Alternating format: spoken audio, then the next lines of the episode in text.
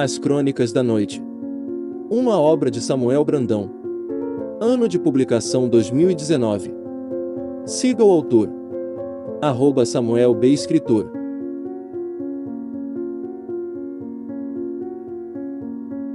Capítulo 4 O Doutor Simi Londres 8 de setembro de 1870 Este ser enigmático da família dos dragões, até hoje me instiga a curiosidade. Um médico vampiro. Mais que máscara perfeita para suas atitudes vampíricas. Um modesto doutor apesar da fama de seu clã, agia realmente na ajuda dos doentes. Acho que ele levava muito a sério seu juramento continuando a cumpri-lo mesmo depois de sua morte. Ah, doutorzinho! Seus trabalhos com os pobres de Londres chegaram até aproximar-se da filantropia. Mas não se engane. Ele é um dragão. Um demônio. E agirá como tal sempre que for necessário. Quando o entardecer é chuvoso, a luz do sol encerra-se mais cedo, dando aos sanguessugas mais minutos, ou até mesmo horas de atividade durante aquela noite. O doutor tinha uma qualidade muito peculiar possuída por poucos dentre os vampiros, o sono muito leve. Ele despertava sempre que o anoitecer tornava a cidade mais amena e naquela noite tempestuosa, a torrencial chuva elaborou um clima perfeito para que o jovem acordasse uma hora e meia mais cedo que o habitual. Aquele tempo foi aproveitado para que o médico atualizasse seu diário. Nele Thomas fazia anotações sobre seus atendimentos e suas descobertas, pois aquele médico adorava realizar experimentos que envolvessem pele, ossos, carne e sangue. As artes da família do vampiro que resumidamente envolviam a modelagem dos corpos vivos. Aquele grotesco e macabro artesanato corporal era o segredo da família de Thomas. Com ele, aqueles vampiros poderiam manipular a pele e fazer perfeitas suturas apenas com os dedos. Poderia alterar as feições de uma face ao ponto de criar um novo rosto. Mas a arte dos dragões não servia apenas para torná-los mais altos ou mais belos, eles se valiam daquela habilidade para se tornarem monstruosidades, grotescas e disformes armas de combate. Thomas mantinha em sua residência de três andares, locais para trabalho e estudo. No térreo funcionava seu pequeno consultório, com uma modesta sala de espera. No segundo andar ele mantinha seus aposentos, uma pequena sala dividia uma minúscula cozinha e uma sala de estar, com um sofá velho e duas poltronas assentadas sobre um tapete colorido oval. Em uma das paredes, uma estante de madeira de lei com um verniz bem escuro abrigava vários livros, e ao seu lado um bonito relógio dividia o restante do ambiente, com quadros de arte sobre um papel de parede em tons pastéis. Fora a sala, um simples quarto de solteiro com uma suíte conjugada. Estes dois cômodos eram meramente de fachada, apenas uma distração para o real aposento onde Thomas, o qual escondia-se sob o assoalho do seu consultório. O porão secreto sem outra saída senão o alçapão do cômodo do térreo, o qual abrigava apenas caixotes velhos empoeirados e, é claro, um caixão para que o morto-vivo descansasse protegido durante o dia. Na noite passada, Thomas dedicou-se a estudar a anatomia da cabeça da besta ceifada por Alexander e os outros. Os estudos anatomicos não mostraram nada de mais do que o esperado para um metamorfo, porém, foi no sangue que o doutor fez algumas descobertas surpreendentes. No seu pequeno laboratório, composto por basicamente três bancadas repletas de instrumentos cirúrgicos, frascos com soluções, elementos químicos e uma mesa grande onde ele, vez ou outra, realizava alguma autópsia não ortodoxa.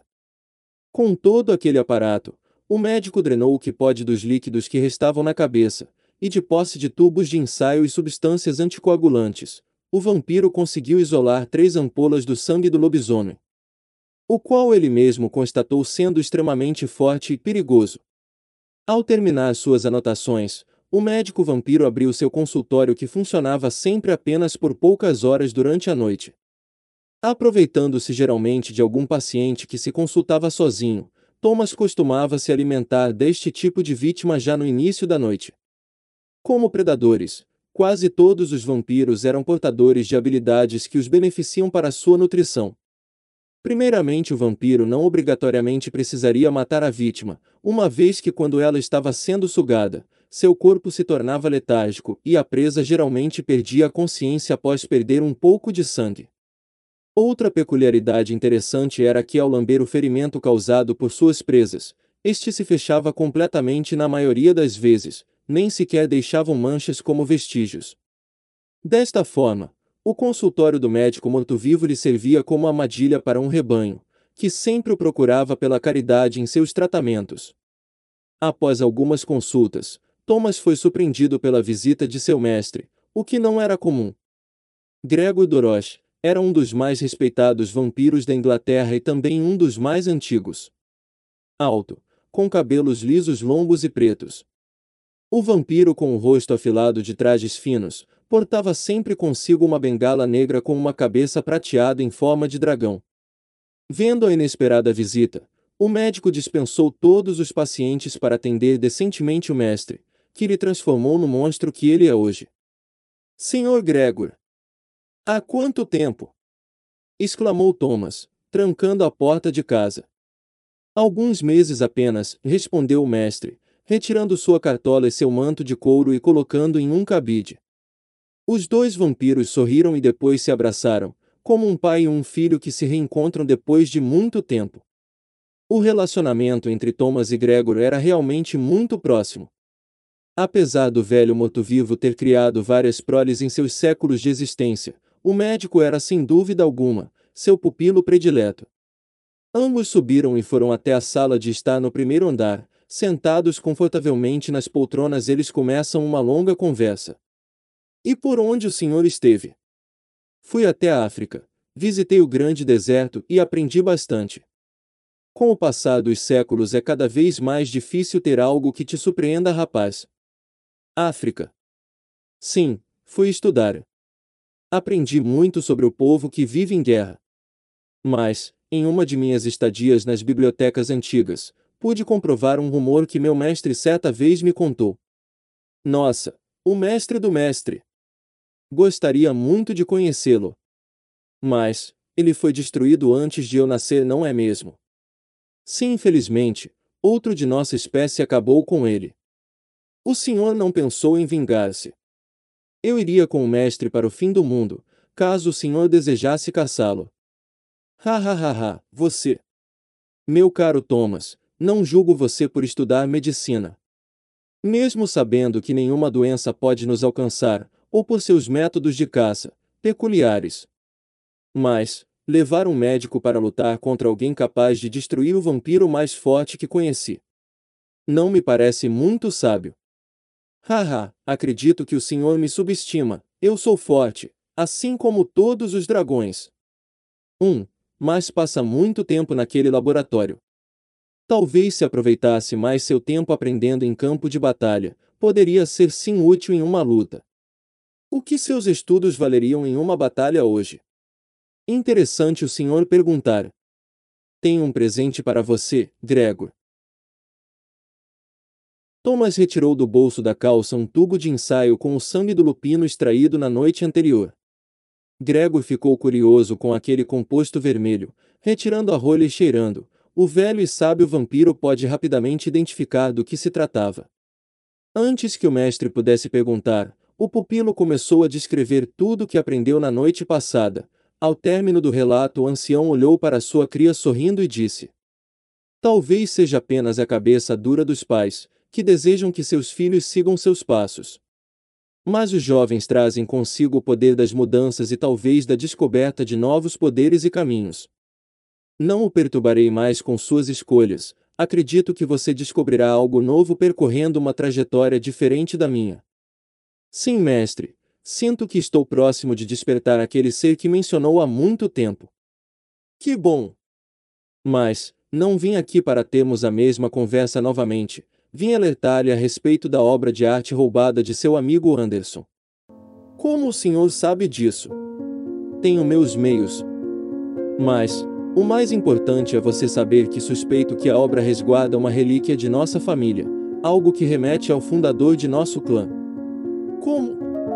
O senhor tem certeza? Quase. Os escritos antigos que decifrei apontam para isso. Porém, quando depois de meses, consegui chegar próximo da obra, ela já havia sido despachada por um navio, que descobri ser de seu amigo. Um. Mas, Esse quadro é de interesse de Madre Giovanna. Já estou sabendo que aquela criatura encomendou a obra, mas se eu estiver certo, ela deverá ser nossa por direito. Ela sabe disso. Acredito que sim, ou ao menos suspeita. Por isso o grande interesse dela. Thomas expirou fundo, apesar de não precisarem respirar, involuntariamente quando há alguma alteração em seu humor. O cérebro ainda manda alguns comandos expressivos utilizados pelos vivos. E o que vamos fazer? Vamos enfrentá-la. Tomar o que é nosso. Não seria sábio, pelo menos por enquanto. Aquela vaca tem relacionamento com nosso príncipe. Puxar briga com ela seria o mesmo que brigar com ele. Além do que, o objeto está desaparecido. Então o que planeja? Quero que você ajude o grupo a reaver a obra a qualquer custo. Ao mesmo tempo, vou descobrir e decifrar o resto dos pergaminhos antigos. Quando tivermos com o quadro tomado das mãos dos lobos, iremos confrontar o príncipe fazendo nossas alegações. Se o senhor acha o melhor caminho, assim faremos. Bom, recostou-se Gregor antes de continuar. Agora vou relatar o que aconteceu a noite passada, enquanto você estava em seu laboratório. Gregor então contou em detalhes tudo o que aconteceu com o grupo de vampiros que buscava a valiosa obra. De certa forma, o médico ficou feliz em não ter participado da caçada frustrada. Ao término da conversa, Gregor se despediu de Thomas, explicando que iria permanecer na cidade até tudo ser resolvido e lhe indicou seu novo refúgio. Com a bengala e cartola em mãos, o ancião se foi sorridente. O médico mal havia fechado a porta e ela voltou a bater. Curioso, Thomas olhou para seu relógio de algibeira tentando imaginar quem seria. Sem muita demora, o vampiro abriu a porta para Rodrigo, que retirou sua cartola e sorrindo ele o saudou. Boa noite, Doutor Thomas. Durante aquele mesmo anoitecer, as coisas estavam bem mais complicadas para o Sr. Christian, que havia tido o coração empalado na noite anterior. Ao contrário do que as crendices exploravam, uma estaca no coração de um vampiro não era capaz de destruí-lo. Além de causar uma terrível dor, caso a madeira atravessasse o músculo cardíaco, o vampiro tornava-se paralisado. Consciente de tudo à sua volta, porém, incapaz de mover um músculo sequer. Aquela traumatizante experiência causava estresse mental e espiritual, podendo fazer com que o vampiro, ao sair daquele estado catatônico, perdesse o controle de suas vontades e fosse tomado por um frenesi brutal. Como o dia já se apressava quando o mago foi ferido, foi decidido que não fariam nada naquele momento, para o próprio bem de Christian, e que aguardariam pela próxima noite para extrair a flecha de madeira de seu peito. Natan, apesar de ser um vampiro novato na cidade, foi incumbido de protegê-lo durante aquele dia. Os magos eram conhecidos por sua fidelidade aos membros de sua família, podendo mais que a maioria dos vampiros se sacrificarem pelos interesses do clã. Desta forma, todos acreditaram que Christie estaria a salvo com outro mago. Como de um profundo e obscuro sono, Krista acordou logo tentando levar a mão ao peito que doía absurdamente. Contudo, Apesar do grande esforço, o vampiro debatia-se sobre uma mesa com seus braços e pernas amarrados. Ag, o que é isso? Questionava Christian, começando a ceder a uma fúria que o consumia. Calma, rapaz. Beba isso e feche seus ferimentos. Disse Nathan, oferecendo seu pulso gotejando sangue sobre a boca do irmão, segurando a flecha ensanguentada recém-retirada.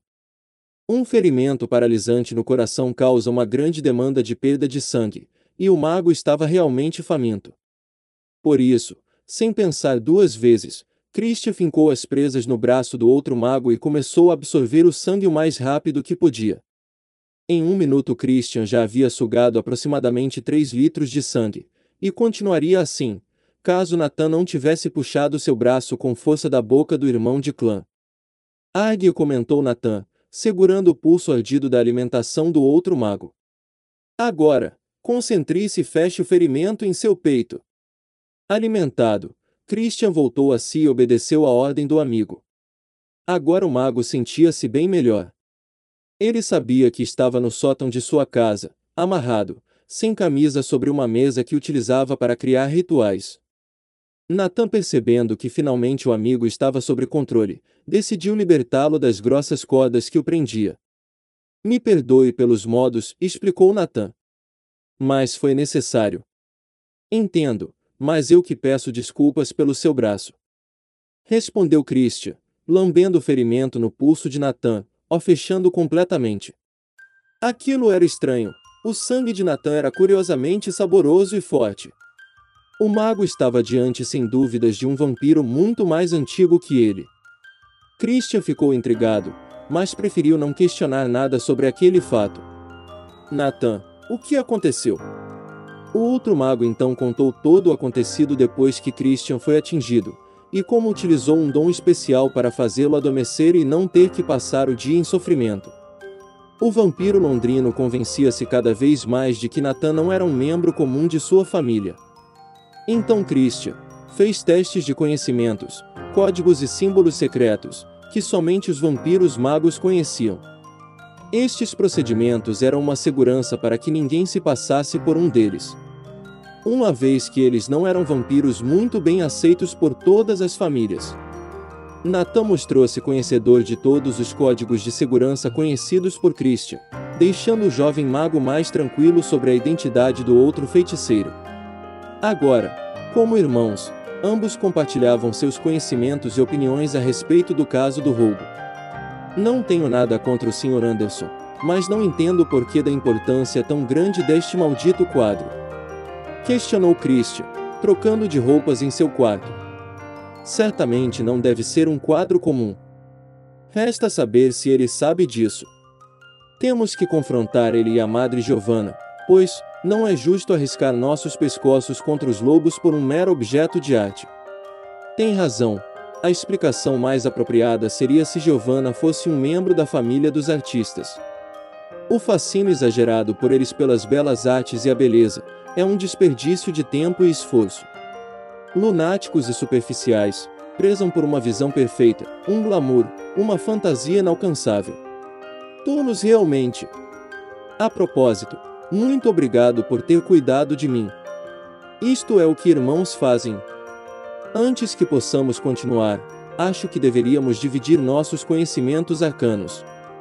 Para saber o que podemos esperar um do outro em uma necessidade. Eu domino a água e o fogo. Curioso, dois elementos antagônicos. E extremamente úteis. Haha, concordo e segui os estudos do mago que me transformou no monstro que sou hoje. Domino o movimento da mente e as tempestades. A maneira com a qual Nathan tratava de alguns assuntos eram bem incomuns para Christian, aquilo instigava a curiosidade do mago, e a conversa se arrastaria por horas, se não fosse as batidas na porta do quarto, por um de seus servos. Mestre Christian, o Sr. Roger o aguarda na sala de visitas. Os dois místicos se entreolharam, sabendo que aquela conversa ainda não havia acabado. Contudo, sabiam que o vampiro do clã da besta não estaria ali por mera formalidade. Certamente, algo sobre o caso do roubo estaria envolvido. Assim, os dois magos desceram as escadas para receber Roger, que se levantou com um pulo espantado. O que? Mas já de pé, Sr. Christian.